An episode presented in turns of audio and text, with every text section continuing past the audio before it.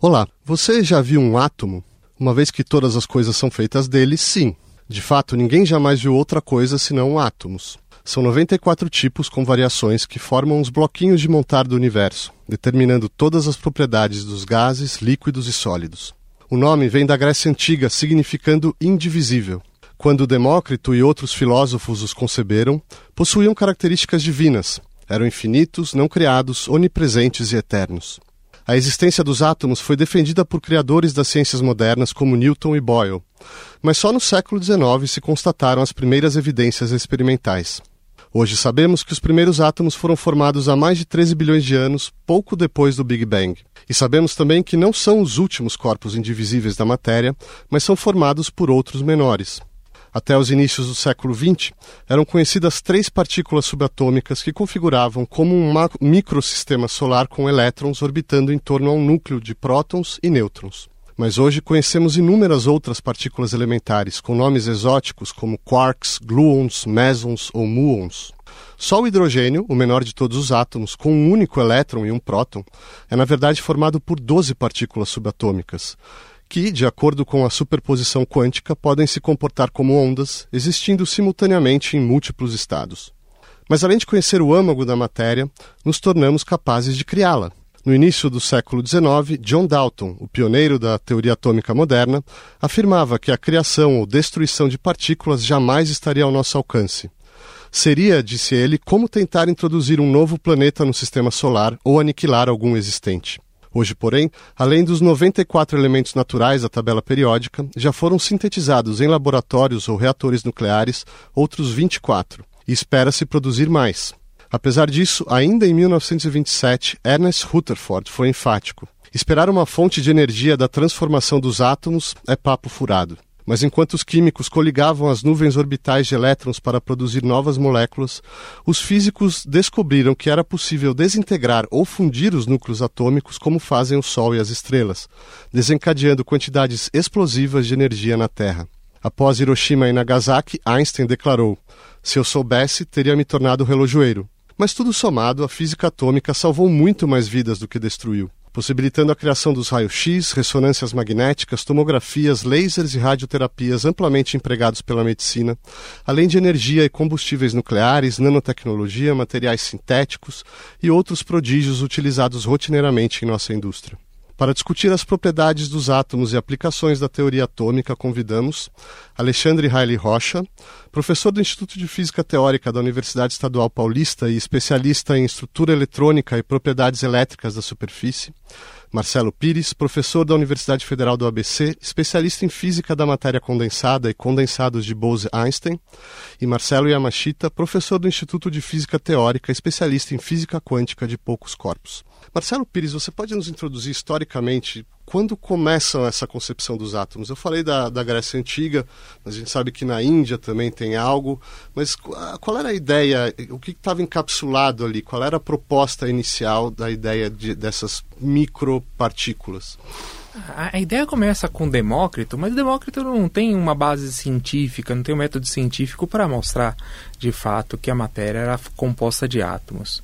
A gente pode pensar que um passado um bom tempo, a gente tem Dalton um pouco antes, Bernoulli, já falando um pouco sobre a existência dessas partículas de modo mais científico e de modo mais sistemático, na qual a gente observa hoje. Ou seja, a gente tem um lapso de 2.500 anos atrás, quando primeiro se pensou é, até... É, se a gente pensar na Idade Média, por exemplo, ou mesmo na Idade Clássica, você tem ainda os pensadores muito orientados por Aristóteles, e essas pessoas acreditavam numa matéria muito mais composta dos cinco elementos, água, terra, terra fogo, fogo, ar, enfim, éter, enfim, que é o componente que que estaria no céu.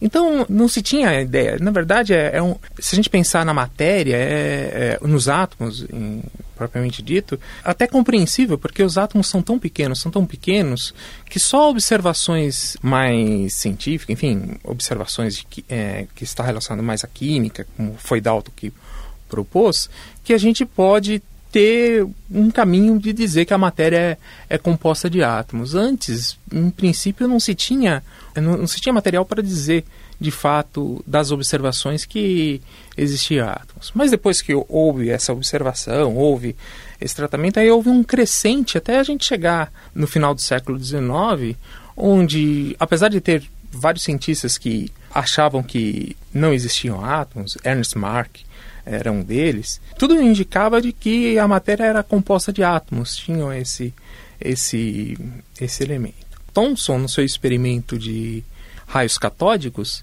é, ele conseguiu observar que dentro dos átomos poderia ter até elementos do tipo elétrons, enfim, enfim, ele conseguiu determinar uma estrutura do átomo. Alexandre, que outras evidências? Quer dizer, como é que, justamente porque são muito pequenas, não são observáveis, uhum. né, essas estruturas, como que começam a surgir evidências na prática, evidências empíricas da, da existência dos átomos? É, eu acho que tem, tem uma parte que, que vem muito é, dos que a gente chamaria hoje de químicos, né? Então, Lavoisier, quando você começa a descobrir é, o oxigênio, por exemplo, né? Então, são experiências onde você é, começa a olhar para propriedades que são um pouco propriedades óticas, né?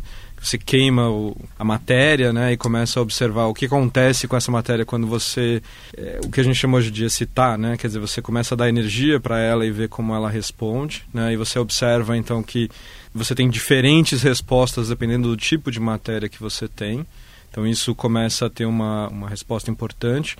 Mas tem toda uma linha que, que vinha então da, da, do que a gente chamou hoje de termodinâmica, né, que é observar as propriedades é, da matéria macroscópica, como que a gente chama de temperatura, pressão, e você tentar procurar uma teoria que seja uma teoria é, que a gente chama hoje de microscópica para explicar a termodinâmica. E aí eu acho que uma peça fundamental é primeiro o Boltzmann, né, que cria o que a gente chama de física estatística, que é uma descrição atomística para termodinâmica. E apesar dele ter criado toda essa teoria, ele foi extremamente criticado por essa estrutura, né, por essa construção. Tanto é que, é, eventualmente, ele, ele se suicidou no começo do século XX. Ironicamente, um ano depois, é, um, ano, é, um ano depois de um trabalho que eu considero essencial para a teoria atomística, que é o, o, trabalho do Einstein, do movimento browniano, que eu acho que talvez seja considerado assim a, né, a, o prego no caixão né, de demonstração da teoria atomística, que você tem uma explicação é muito convincente, você tem uma estrutura, né, você tem a matéria e você tem uma estrutura que forma a matéria. Né? No caso dele não eram exatamente átomos, eram partículas, né? É, mas você já começa a ter então esse conceito de uma teoria atômica, né? E é, de novo, né, é irônico porque o, o Rutherford não estava sabendo do trabalho, mas o trabalho já tinha sido publicado um ano antes e ele né, se suicidou em grande parte por, por, ser, por, é, por, pelos questionamentos que ele tinha recebido. Agora, Marcelo Yamashita, diante dessas evidências, como que é, descobrem e o que isso vai significar em termos de, de modelos, né? As primeiras partículas subatômicas, porque até um certo momento estavam se pensando em átomos como partículas mínimas, digamos, bolinhas de bilhar mínimas, né? Mas a gente vai chegar no modelo que hoje a gente é, conhece, que a gente estuda na escola, de prótons, nêutrons, etc. E tal. Quer dizer, como que começam a, a como que o indivisível começa a ser dividido?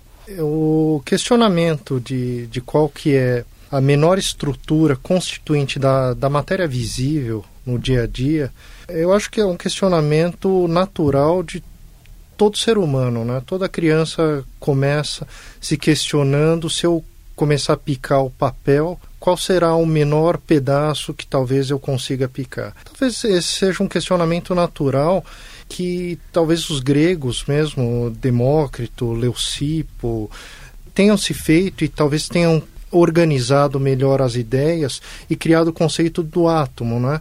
Só que na visão deles, aquele átomo indivisível, né, que não poderia ser criado, não poderia ser destruído e que constituía toda a matéria, a princípio, visível. É, uh, os primeiros modelos atômicos, você começou o início do século XIX, em 1803, com John Dalton.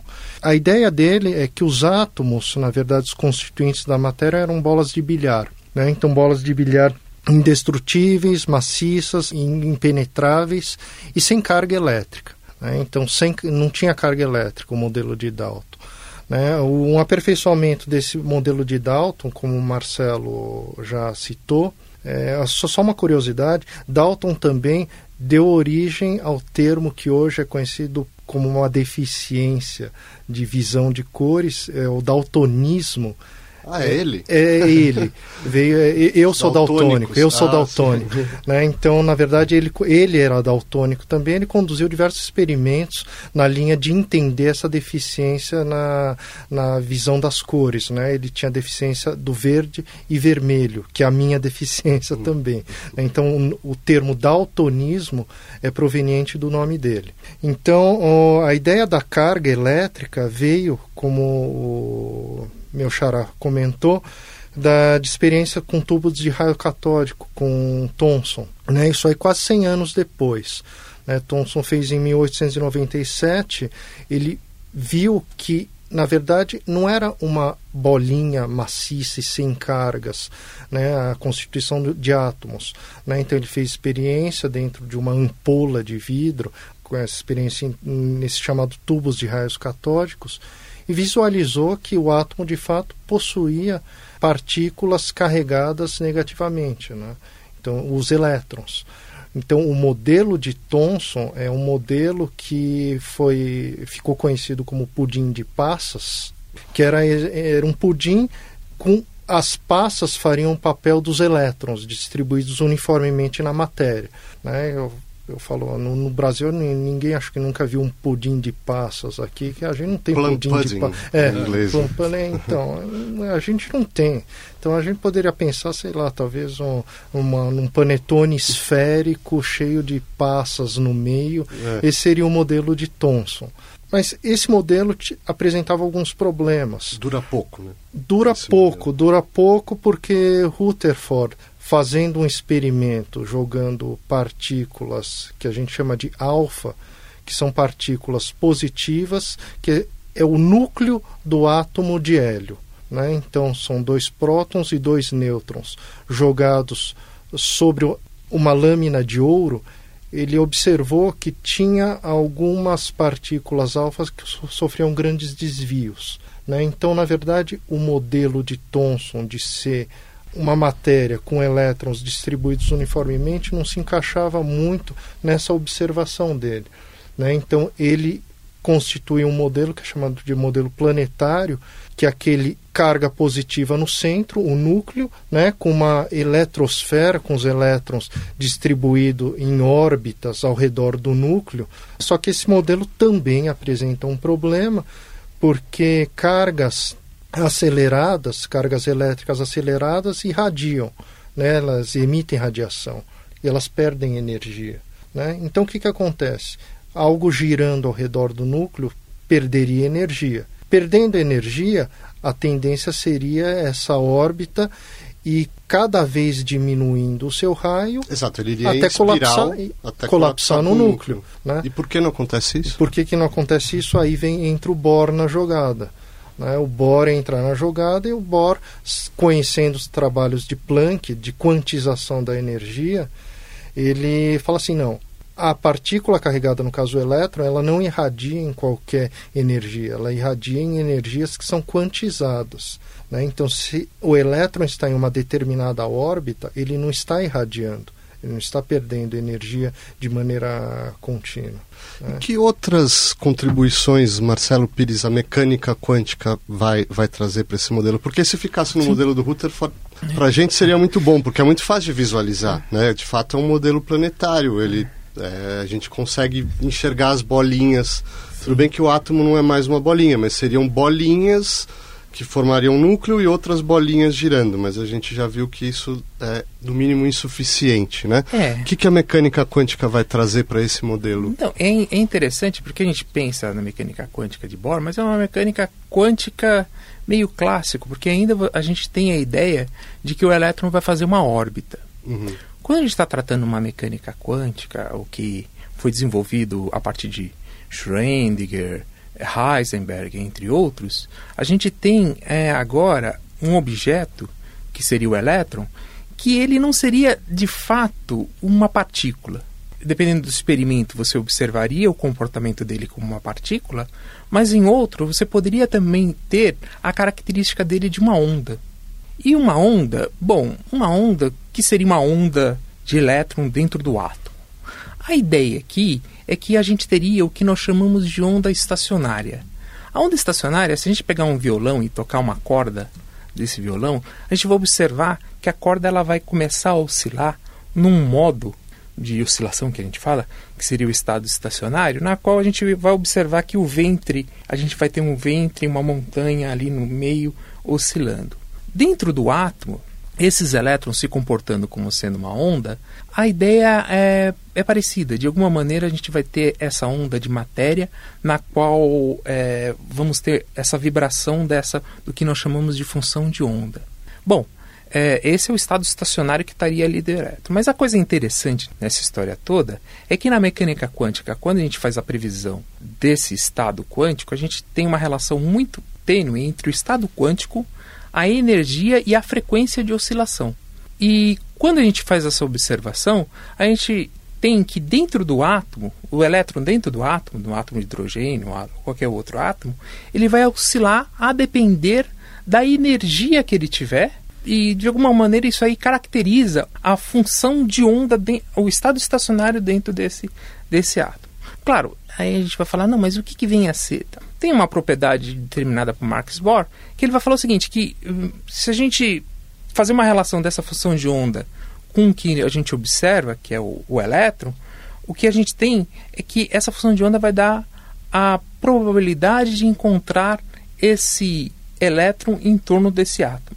É, bom, resumindo assim, o que nós temos? De algum modo, a gente tem uma figura de como está a distribuição espacial desse elétron e, de alguma maneira, a gente tem ideia de qual é a energia que está é, o elétron dentro desse átomo. E as observações que a gente faz no laboratório é tão somente a energia de excitação ou desexcitação refletida na luz que sai do elétron, do átomo ou que de alguma maneira o átomo absorve. E o interessante e a coisa fantástica é que esse modelo, que é puramente matemático, é, tem uma precisão muito grande com o que se é observado no, no, no, laboratório, indicando, de fato, de que apesar de a gente não ter, é, vamos dizer assim, um conhecimento preciso da órbita ou coisa do tipo do, do átomo, a gente tem um modelo que pode nos trazer informação de como ele é. é seria uma abstração muito interessante da própria humanidade. Basicamente é mais ou menos isso que a gente tem sobre a, o, o que se tem do modelo atômico e do que é observado no laboratório. Perfeito. Falando de como ele é, hoje nós vamos ficar entre o núcleo e a, a, a nuvem né, eletrônica, a nuvem orbital ali, que é um comporta com partículas e ondas, os, os elétrons. Mas será que vocês podem dar pelo menos uma ideia da complexidade do que é um átomo hoje em dia, quer dizer, um núcleo? Quão complexo é, é esse núcleo em comparação com, com a ideia consensual comum de um núcleo sólido formado de prótons uh, e, e nêutrons? Alexandre? Em questão do, do núcleo ou, ou em, do átomo também? Bom, é, do átomo, é, mas come, pelo que eu entendo, o núcleo ele é... Assim, é, é, quer dizer, do, começando pelo núcleo, você imagina o seguinte, né? Então, quer dizer, a nossa concepção hoje de, de átomo, é, você tem uma estrutura central que é formado por, por um conjunto de partículas. Esse conjunto de partículas elas também, como você já disse, elas são formadas por outras partículas, mas a gente é, consegue descrever muito bem um átomo só pensando né, na estrutura, nessas estruturas maiores que a gente chama de prótons e nêutrons. Uma coisa que, que é importante mencionar é o seguinte, quer dizer, você tem é, os prótons têm uma carga positiva, uma carga líquida positiva, os nêutrons têm uma carga é, líquida neutra. Né? O fato de você ter nêutrons, ter nêutrons ali é porque você tem uma, uma, uma repulsão de cargas positivas, então você precisa de cargas neutras para estabilizar. A massa do, do átomo está no núcleo. Basicamente, o, se você pensar na relação de massa entre elétrons e prótons e nêutrons, é da ordem de 2 mil. Né? Então, do ponto de vista de um átomo, praticamente toda a massa dele está concentrada no núcleo. E é, é, mais interessante ainda, né? Tanto é que, por exemplo, cada átomo, o que a gente chama de átomo hoje, como que a gente distingue um átomo do outro, é dado pelo número de prótons que cada átomo tem. Então, o que descreve, o que diferencia um átomo de carbono de um átomo de oxigênio é basicamente o seu número de prótons, né? Então, mas a massa, então é a soma do número de prótons e de nêutrons que tem essencialmente a mesma massa. Então, você pode ter, por exemplo, átomos que são é, que a gente chama de mesmo átomo, por exemplo, o átomo de carbono, né? A gente tem o átomo de carbono 12, que é o átomo mais típico, e a gente tem átomos de carbono que são mais pesados porque ele tem mais nêutrons, né? Então eles são até mais instáveis, e esses são os que a gente utiliza para, por exemplo, datação, né? É, que, que, é o carbono 14 e, e em princípio, poder, da mesma forma você tem para vários outros tipos de átomos. Então, só nessas, nessas estruturas você já tem como, é, quer dizer, o núcleo te diz qual é o átomo que você tem, mas não só isso, mas você também tem é, to, praticamente toda a massa concentrada e você tem todo uma, uma, um zoológico ali né, de, de possibilidades. E só um adendo, né? Esse ano a gente comemora 150 anos da tabela periódica, né? É, que talvez seja assim o, o, o processo de catalogação, né? É mais incrível, é mais incrível pelo menos para um físico, né, ou um químico, é, é, um dos processos mais incríveis que você tem de catalogação. Num, num momento né, em que você não sabia o que, que era o átomo ou como que era uma estrutura atômica, né? essa coisa de núcleos e prótons, o Mendeleev não, não conhecia. Né? Uhum. Né?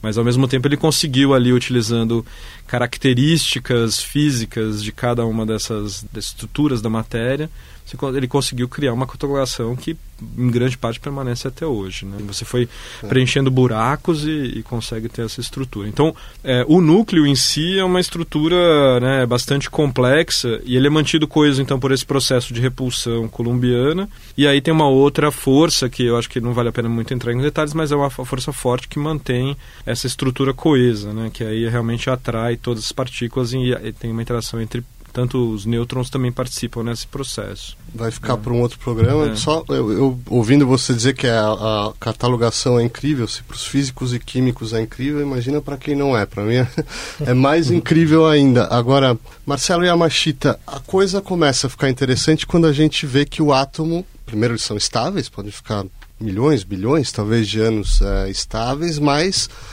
é, podem ser desestabilizados também. E aí é que começam os processos interessantes, né? Quer dizer, o que que... Deixa eu colocar a pergunta de outra forma. O que é a radioatividade? Então, a radioatividade, no caso, a gente já está uh, talvez fugindo um pouco da, do assunto átomo, né? Porque, na verdade, o átomo é o núcleo mais os elétrons que estão em volta. Então, quando você pensa na radioatividade em si, você está pensando na desintegração dos núcleos desses átomos, né? Então você tem o que você chama de chamado de isótopos radioativos. Né? Então você tem, tem uma diferente núcleos. número de é, isótopos são são elementos que possuem o mesmo número de prótons. Né? Então, eles podem variar de acordo com a sua massa. Né? Então, na natureza, você tem, por exemplo, o carbono, né? o carbono que, que a gente conhece, que forma grande parte das coisas do cotidiano, armação de óculos, um monte de coisa. E isso aí não, não vai decair o que a gente fala, né? É, é um elemento na natureza que a gente chama de estável, né? Só que tem alguns elementos que possuem o mesmo número de prótons, mas diferente número de massas, ou seja, diferem na quantidade de nêutrons que possui o núcleo, que não são estáveis. Né? E é o responsável é, por essa radioatividade é o que o Alexandre estava comentando, que é, é a força fraca. Né? Essa é a responsável pela, pelo aparecimento da radioatividade. E tem alguns núcleos que simplesmente eles não são estáveis, eles estão ocupando um nível de energia que não é o nível de energia que a gente chama do, do estado fundamental. E eles podem decair emitindo uma partícula alfa, por exemplo, núcleo de hélio 4, pode emitir radiação gama, pode emitir positron, pode emitir elétrons, e eles decaem. Eles têm um tempo de vida, que a gente chama de tempo de meia-vida, que é o tempo a partir do qual metade da massa, por exemplo, de um elemento, ele, ele decai. Né? Ele decai para um núcleo que um núcleo estável. Então, na natureza mesmo aparece, aqui, por exemplo, nessa sala, deve ter nessa parede que foi construída com concreto elementos que são radioativos. Né? Se você pegar um detector aqui, por exemplo, você vai medir um isótopo do potássio, por exemplo, um potássio de massa 40, que emite radiação gama. Então, se você puser um contador aqui, você vai detectar uma radioatividade natural. E essa radioatividade exatamente proveniente desses núcleos que não são estáveis. Marcelo, banana é um exemplo. Alexandre. é só porque, só porque o potássio é, tem, é, a banana é um, banana é um material radioativo, né? Se ah, é? você, é, ela emite radiação naturalmente ela tem uma grande quantidade de potássio, então ela naturalmente tem uma pequena quantidade desse potássio dela, é, é um, uma quantidade radioativa. Então até você está fazendo seu experimento, é, é, melhor não ficar com um é, cacho de banana que você vai medir um pico na, na energia da, do, do, do que emite o potássio é. 40. Marcelo Pires, vamos, a gente pode falar sobre estados da matéria? Quais seriam sim. os estados primordiais e quais seriam as forças envolvidas em nível atômico para alteração uh, desses estados? Sim. Não, é, então, quando a gente trata do átomo, aí o, o átomo em si, a gente, aí a gente tem uma variedade. A gente tem átomos neutros, átomos que tem mais um elétron, menos um elétron, enfim. E aí é, há a formação de moléculas, e nessa formação de moléculas há as interações intermoleculares, ou mesmo interatômicas. E essas interações interatômicas e intermoleculares podem definir o que nós vemos quase tudo aqui na, nessa sala ou coisa do tipo, a depender das condições termodinâmicas, principalmente de pressão e temperatura. Então, esse copo que está à minha frente, é, a gente pode dizer que é um sólido, é, de alguma maneira, devido à temperatura que ele está e devido à pressão que, está, que o ar está exercendo nele. No entanto, o que a gente observa é que a alteração dessas quantidades macroscópicas, que seriam pressão, temperatura, eventualmente outras, pode produzir o que nós chamamos de transição de fase, na qual um, um, estado que. E aí o que vem a ser o estado? Né? De alguma maneira, o estado, quando a gente define um estado, por exemplo, um estado líquido, um estado líquido ele tem uma certa característica, por exemplo. Ele tem que ter um, um, alguma coisa que o contém. O líquido que está dentro do copo está em estado líquido porque está. E a forma dele é definida pela, pelo recipiente que o contém. Já um estado sólido se espera que ele tenha uma forma sólida, não precisa ter.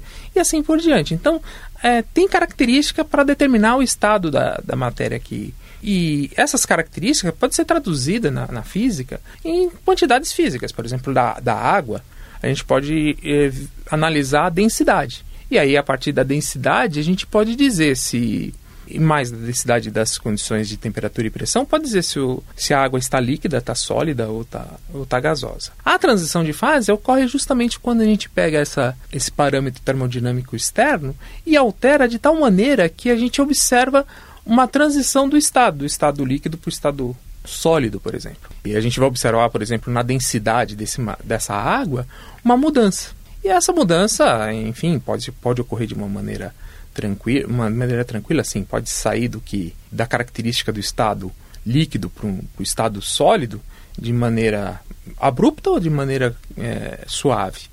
E aí a gente fala da transição de primeira e segunda ordem. Essas transições fazem parte do, do, do nosso dia a dia e é muito importante, por exemplo, para produção de energia, para, enfim, as aplicações dessas transições de fase é muito interessante. De um tempo para cá, houve muitas descobertas de outras transições. Por exemplo, é, na década, se eu não me engano, posso posso estar equivocado, mas na década de 60 houve justamente é, eles conseguiram ver como que se dá a transição do, do gás, por exemplo, para o plasma que seria a componente principal das estrelas, por exemplo. Então, quando a gente vê o Sol ali, é um gás de plasma. E o plasma é um outro tem, estado, não é, é um nem líquido, estado, nem sólido, nem, sólido nem, gasoso. nem, gasoso. Porque ele tem uma outra característica que você não pode dizer, é, que foge das descrições do que vem a ser um líquido, que foge de dizer das, das condições de ser um sólido e, da, da, e das condições do que vem a ser um gás. E aí a gente observa que dentro dele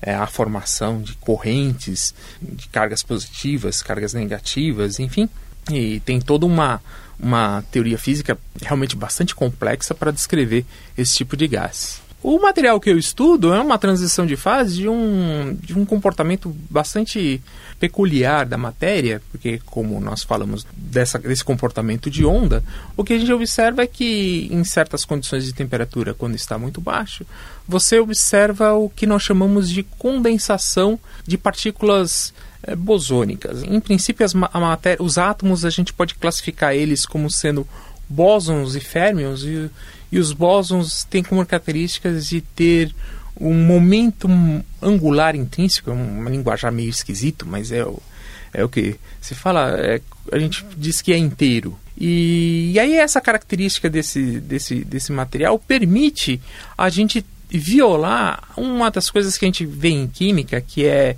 colocar o elétron cada um em cada camada. Ali é porque o elétron é um férmio, então você não pode ter dois elétrons ou mais que dois elétrons numa mesma camada. Por isso que a gente tem que preencher camada naquelas aulas de química.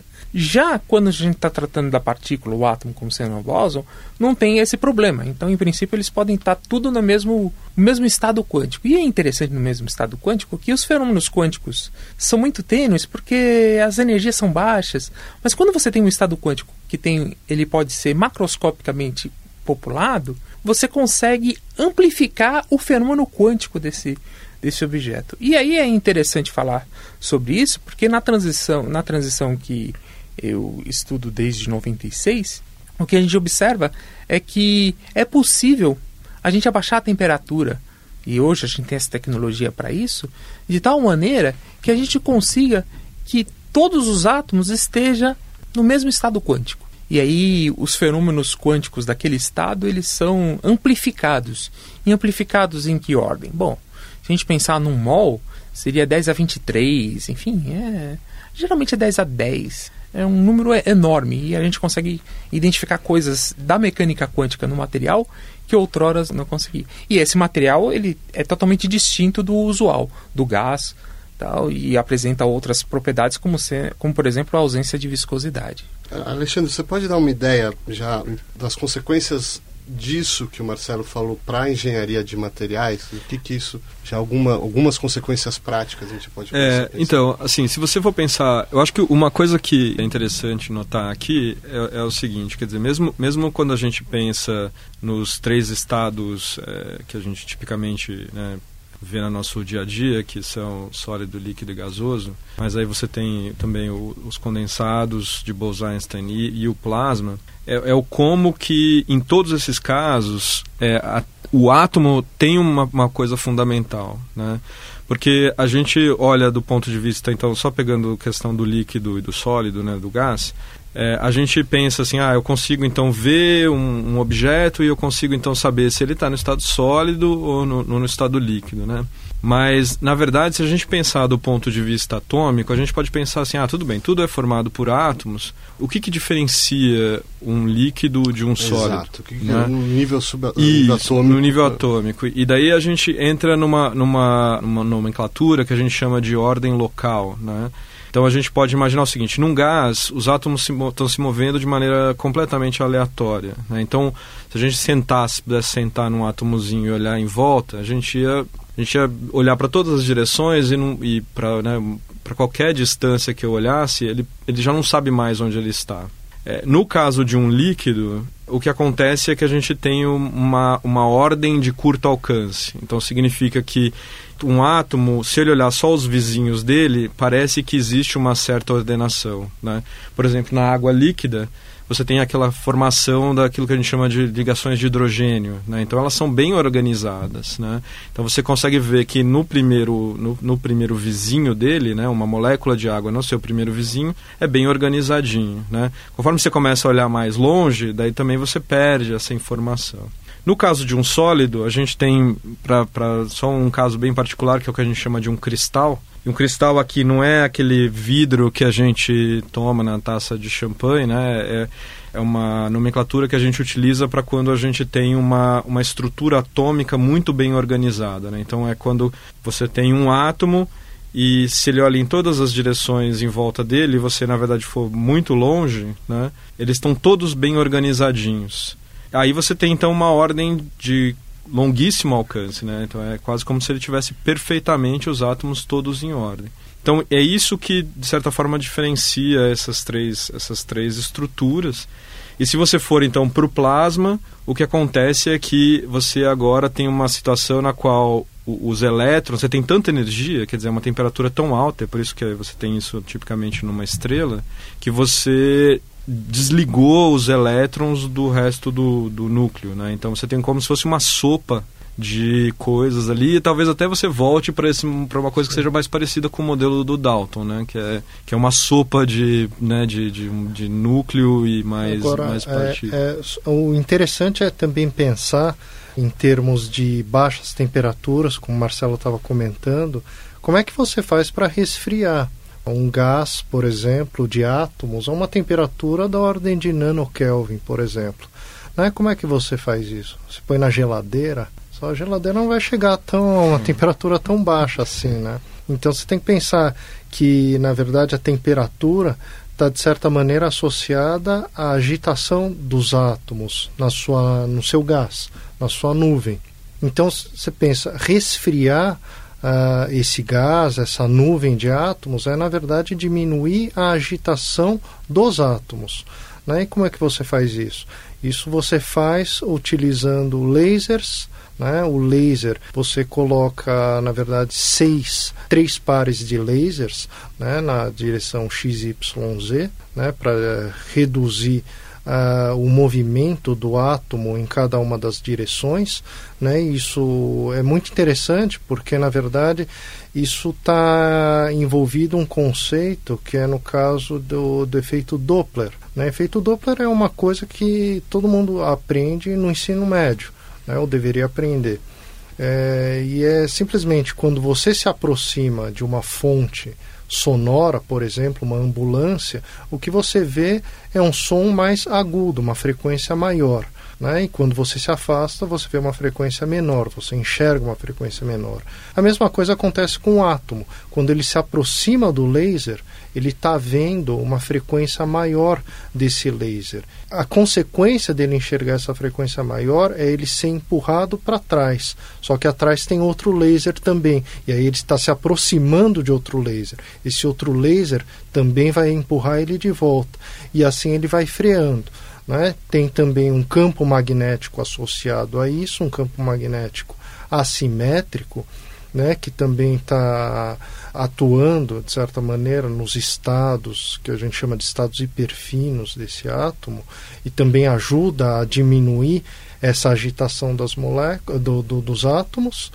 E no final, ao último procedimento antes de ocorrer essa condensação que o, que o Marcelo falou é um procedimento que a gente faz toda a manhã, quando a gente toma o nosso café da manhã, hum. que é assoprar o café que a gente está tomando.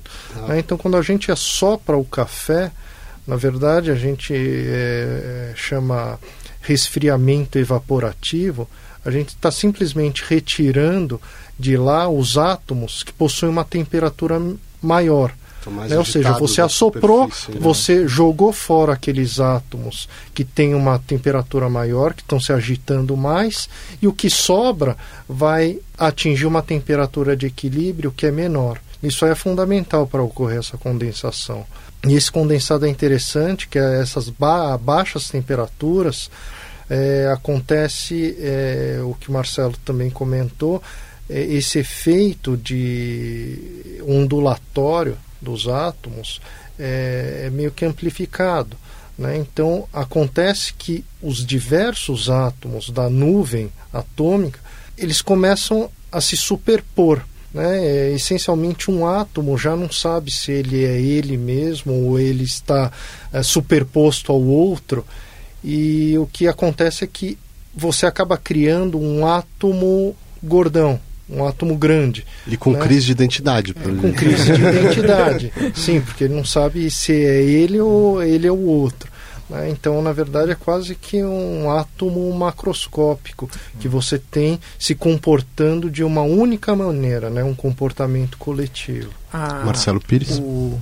Só, só falando um pouquinho da aplicação dessa desse átomo gordão, desse átomo que tem. É interessante porque como os fenômenos, os fenômenos quânticos foram amplificados, essa questão da um, um dos fenômenos quânticos interessantes é a interferência.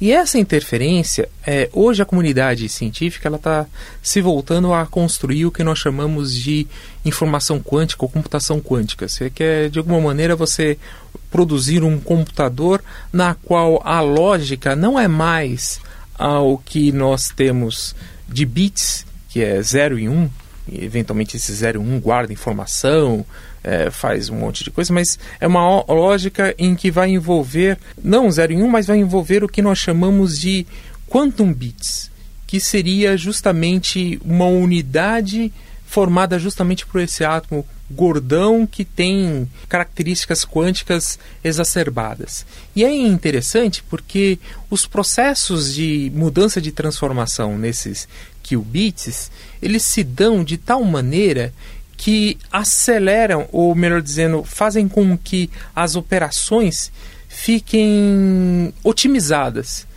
A, ao ponto de a esperança é que você tenha um, uma velocidade de processamento muito grande. Infelizmente, ou felizmente, é, essa é uma matéria ainda.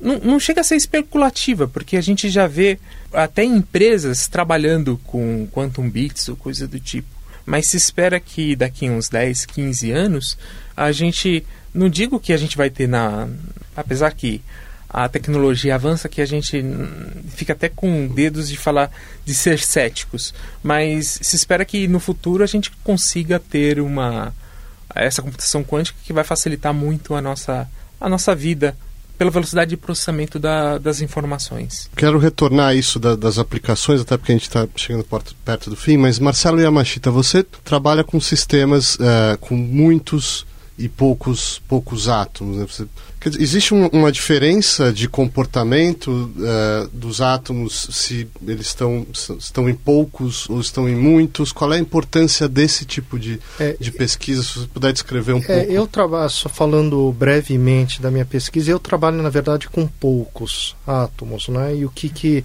é pouco? Né? Pouco e muito é, pode ser subjetivo. A ideia de poucos é que eu estou olhando cada átomo individualmente, todas as interações com os outros participantes do processo que eu estou estudando. Né? Então, estou olhando átomo por átomo. Né? Só que até quanto eu consigo chegar, até quanto uh, o meu poder de, do computacional permite. Né? Então, se eu consigo, eu tenho, por exemplo, um método uh, para estudar que me permite, dentro dos, das limitações tecnológicas de hoje, chegar a estudar 10 átomos, por exemplo, muito bem. Então, poucos para mim são 10 átomos. A partir do momento em que eu tenho que começar a fazer aproximações, e eu pego, por exemplo, um gás constituído de, de milhões de átomos, milhões de partículas, eu não vou conseguir olhar um por um né? Porque simplesmente porque vai levar a idade do universo para fazer uma conta considerando partícula por partícula. Né? Então, é, aí eu tenho que começar a usar outros métodos de aproximação. Por exemplo, considerar uma teoria que a gente chama de teoria de campo médio, por exemplo. Por exemplo, eu pego, faço uma média sobre uma determinada região, ou estudo, por exemplo, outros métodos, é, teoria do, do funcional de densidade que o Alexandre trabalha. Né? Então, quando começo a usar aproximações e começo a ver os átomos não individualmente, mas como uma média de uma de determinada região, aí é o que eu chamo de muitos. E aí é a parte que eu já não estudo, mas que eu quero começar a estudar, que é exatamente como faz para eu relacionar algum efeito de poucos com muitos corpos, por exemplo, essas, esses observáveis, né, essas, ah, essas grandezas físicas que a gente mede em, em situações de termodinâmica, né, em gases ou, ou líquidos. Uhum. Alexandre, podemos voltar para as, para as consequências práticas? Como uhum. que a. Tenho certeza que os exemplos são muitos, mas se a gente puder escolher alguns de como a, a teoria atômica está transformando na prática, a nossa, a nossa realidade, como que ela está influenciando o fazer tecnológico. É, eu acho que um ponto, acho que talvez o, o, o quer dizer, a, a, mensagem que a gente tira de, de tudo aqui é que a, a teoria atômica, como a gente tem de hoje, quer dizer, o, o átomo moderno, ele é descrito pela mecânica quântica. Né? Você precisa da mecânica quântica, uma coisa que a gente ainda não, não tinha mencionado, mas é para a formação de uma molécula, né? Você tem que ter mecânica quântica. Você só tem o hidrogênio, não basta você pensar que tem ali uma, uma coisinha do tipo ah, carga positiva com carga negativa e pensar de maneira clássica, você não vai nunca ter um, uma molécula de hidrogênio ou moléculas mais complexas. Né? Isso serve também para o condensado de Bose-Einstein e serve também para a matéria como um todo. E, e é importante mencionar que hoje o PIB dos Estados Unidos, 20% do PIB é diretamente ligado a alguma coisa que vem da mecânica quântica. Né? O laser vem da mecânica quântica, né? o CD vem da mecânica quântica, o, a célula solar vem de mecânica quântica, o seu computador tem, de certa forma, né, quântica envolvida. Então, tudo isso está relacionado a, de alguma forma, a mecânica quântica. O que eu vejo é que você tem uma série de buscas por materiais né, que te tragam na, melhora, na, por exemplo, em dispositivos eletrônicos né, ou novas células solares. É, só para citar um exemplo, hoje um dos temas mais quentes na área de, de células fotovoltaicas é uma coisa que a gente chama de perovskitas. Né? Então é uma, é uma área que é um material extremamente complexo, com uma mistura de moléculas orgânicas com átomos pesados, como por exemplo urânio. Né? Mas são moléculas que são super fáceis, são, são estruturas é, sólidas que são super simples de serem feitas e tem uma eficiência energética muito alta. Mas ao mesmo tempo a gente tem que tem muita coisa para ser feita porque, por exemplo, elas não duram muito tempo, né? Então, é, só aí já é uma linha que, que as pessoas têm investido bastante. Né? Uma outra linha que é extremamente interessante, que eu acho, é, é uma que a gente chama de materiais bidimensionais, né? que são estruturas que são formadas por um único átomo de espessura ou alguns átomos de espessura, mas que são estruturas que podem até ser macroscópicas nas outras dimensões, né? como por exemplo o caso mais conhecido e mais famoso é o grafeno, né, que é formado por, por átomos de carbono, é uma folha, como se fosse uma folha de um único átomo de espessura, e que hoje você consegue fazer essas folhas serem é, feitas com metros de diâmetro. Né? E, e a, esse material em particular é, é meio, mais ou menos vendido como é uma das grandes esperanças para substituir o silício como material para eletrônica. Né? Então, talvez em várias áreas que podem ser que podem ser que tem bastante potencial né? Então nesse momento eu acho que é um momento super interessante. Tem essa linha da área de, de, de, informação quântica que é uma área super quente né? Principalmente agora que o Google e a IBM entraram com força né? Mas da ponto de vista de desenvolvimento de materiais também é uma, um momento bastante interessante porque a gente está em busca ali do substituto do silício né? Nossa era do século XX foi, foi o silício e a gente está em busca de um novo, de um novo silício para o século XXI. que mais, Marcelo Pires, em termos de, de aplicações práticas, você teria alguns, alguns exemplos? É...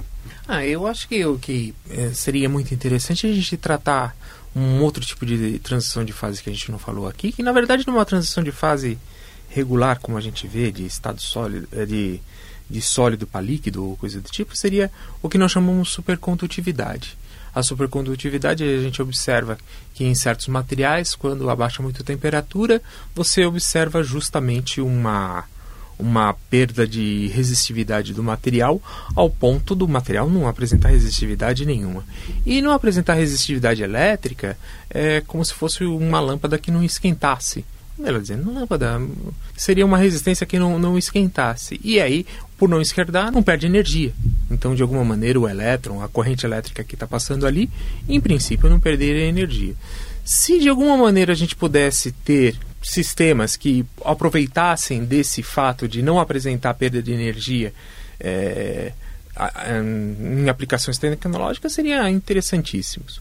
Hoje, infelizmente, os materiais que a gente observa essa transição de fase, ou seja, materiais em que você observa que existe a falta, que a partir da temperatura, abaixo dessa temperatura, é, apresenta essa não resistividade, são elementos, é, são temperaturas muito baixas. Então, por volta de 100 Kelvin, a temperatura ambiente por volta de 300.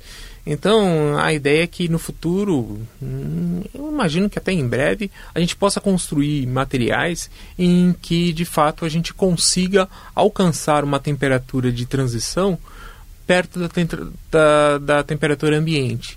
E aí, ao construir isso, a gente vai ter aplicações tecnológicas muito, muito interessantes. É, o maglev, por exemplo, que são trens, que, se não me engano, é alemães ou japoneses, que viajam sob o efeito de correntes correntes elétricas que ficam girando nesse campo magnético e não, não apresentam resistência, esses, em princípio, seria é, uma aplicação que veríamos de maneira corriqueira. Falando sobre o futuro, e na verdade o presente, porque o nosso tempo está acabando, mas se vocês puderem apresentar um pouco, ilustrar para os ouvintes, com uma rodada final, o tipo de desafios nos quais vocês estão envolvidos, o tipo de descoberta do que vocês estão buscando, é, seja no, no, no plano da, da, das teorias, seja no plano da prática, mas assim, quais são aí as, é, os desafios que vocês estão enfrentando no campo do nosso conhecimento sobre os átomos? Marcelo Yamashita? Bom. O desafio principal agora é financiamento, né? Ah, bom, mas... mas é, então, e o financiamento essencialmente é para porque a minha pesquisa é essencialmente o que a gente chama de pesquisa básica, né? Então, grande parte da do que a gente chama de aplicações foram provenientes da pesquisa básica, aquela pesquisa que não é feita primordialmente com a intenção de se produzir uma inovação. Né? Então, a minha pesquisa atual consiste exatamente em entender como Uh, alguns, algumas moléculas se comportam, por exemplo, em dimensões diferentes da tridimensional. Né? Então, condensados, por exemplo, possibilitam esse achatamento da, da nuvem atômica que você tem. Então, você a princípio pode pensar na criação de uma nuvem esférica com os lasers, mas você pode aumentar a energia dos lasers em, em duas direções, por exemplo né, ou em uma direção, né, e transformar essa, essa esfera em uma pizza ou em um charuto. Né, e como é que as moléculas se comportam é, em dimensões diferentes da tridimensional?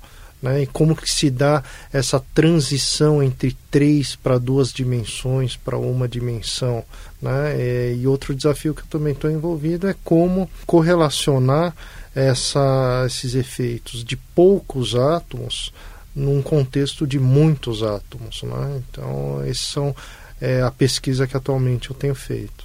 Marcelo é. Pires? Ah, bom, atualmente eu estou envolvido em um, um projeto que o magnetismo, o magnetismo de materiais, como um ímã que se comporta ou coisa do tipo, ele microscopicamente, se a gente estudar o que está acontecendo nos átomos, enfim, ele não é bem entendido. E não é bem entendido por vários motivos. Tem simulações que se, que se aproximam, mas é, o que eu atualmente estou estudando é que através desse condensado de Bose-Einstein, a depender de como a gente consegue prender ele no espaço, uma maneira de prender é prender ele no espaço num reticulado, na qual nesse reticulado cada cada condensado nesse reticulado se comportaria como sendo um átomo na, no material magnético. E a ideia que, que a gente está tentando desenvolver é que é usar a facilidade de fazer esses esses condensados e, de que, e facilidade de controlar certos parâmetros que no cristal seria muito difícil, é, de que maneira eu posso relacionar o que estou fazendo aqui nesse cristal, nesse condensado com o cristal e tentar buscar relações com, com isso. Um outro, um outro problema que estou envolvido, e é na verdade uma questão que vem desde a época que eu fazia doutorado, é justamente sobre a, o que nós chamamos de superfluidez, que é, é, de alguma maneira, esses condensados, ele apresenta superfluidez, que é uma condição em que o fluido ele perde completamente a viscosidade. Ele escorre sem, sem sentir o material que ele está passando. Desse modo, a gente pode fazer o que nós chamamos correntes persistentes. E aí, nesses sistemas, esses são sistemas interessantes que têm é, dependendo de parâmetros a gente vê equilíbrio ou não. E aí eu tô, também estou envolvido em determinar. E por último, um, uma brincadeira que começou em 2014, que ainda ainda me pego pensando nessas coisas, é que isso acho que dá matéria para outro programa, que é, a gente tem o que nós chamamos no universo matéria escura. E essa matéria escura, há uma teoria em que considera que a matéria escura seja composta de um partículas chamado é, WIMPs, é, é uma sigla em inglês, e esses WIMPs, por serem bósons, poderiam se comportar como um condensado de Bose-Einstein, e aí seria um, um átomo do tamanho da galáxia. Sim, né? É um delírio, mas, como diz um amigo meu, no papel aceita tudo e é uma ideia e a gente está pensando, mas provavelmente isso não vai seguir, mas é muito interessante a gente pensar. Quem sabe, né? Alexandre.